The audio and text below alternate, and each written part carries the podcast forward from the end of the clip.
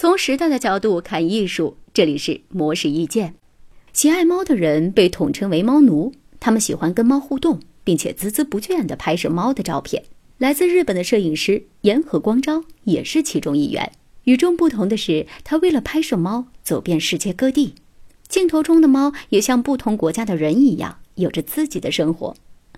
地中海的猫常在爱琴海和白房子间跳来跳去。香港的猫喜欢在港湾的岩石上聚会，台湾的猫跟着主人看店等等。此外，烟和光昭本身对猫也具有迷之吸引力，陌生的猫初次见到它就会不怕生的亲近互动，仿佛是认识多年的老朋友。而他在拍摄猫之前，也会和它们打声招呼，套套近乎，让猫主子心情好了，才能拍摄到有趣的瞬间。其实，烟河光昭最初的理想是拍摄野生动物。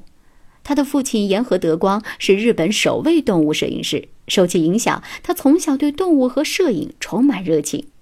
工作之后，岩河光昭便前往非洲草原捕捉动物间追逐厮杀的瞬间。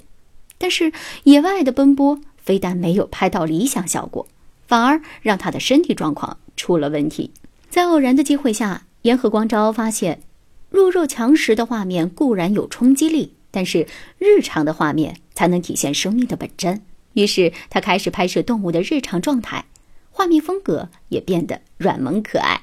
之所以专注于拍摄猫，是因为严和光昭觉得，猫是一种很太平的动物，总是悠闲的迈步、晒太阳，内心一定是充满爱和希望。拍摄它们也是希望记录这种美好的情感。如果猫幸福了，人就幸福了，这个地球。也就幸福了。以上内容由模式意见整理，希望对您有所启发。模式意见每晚九点准时更新。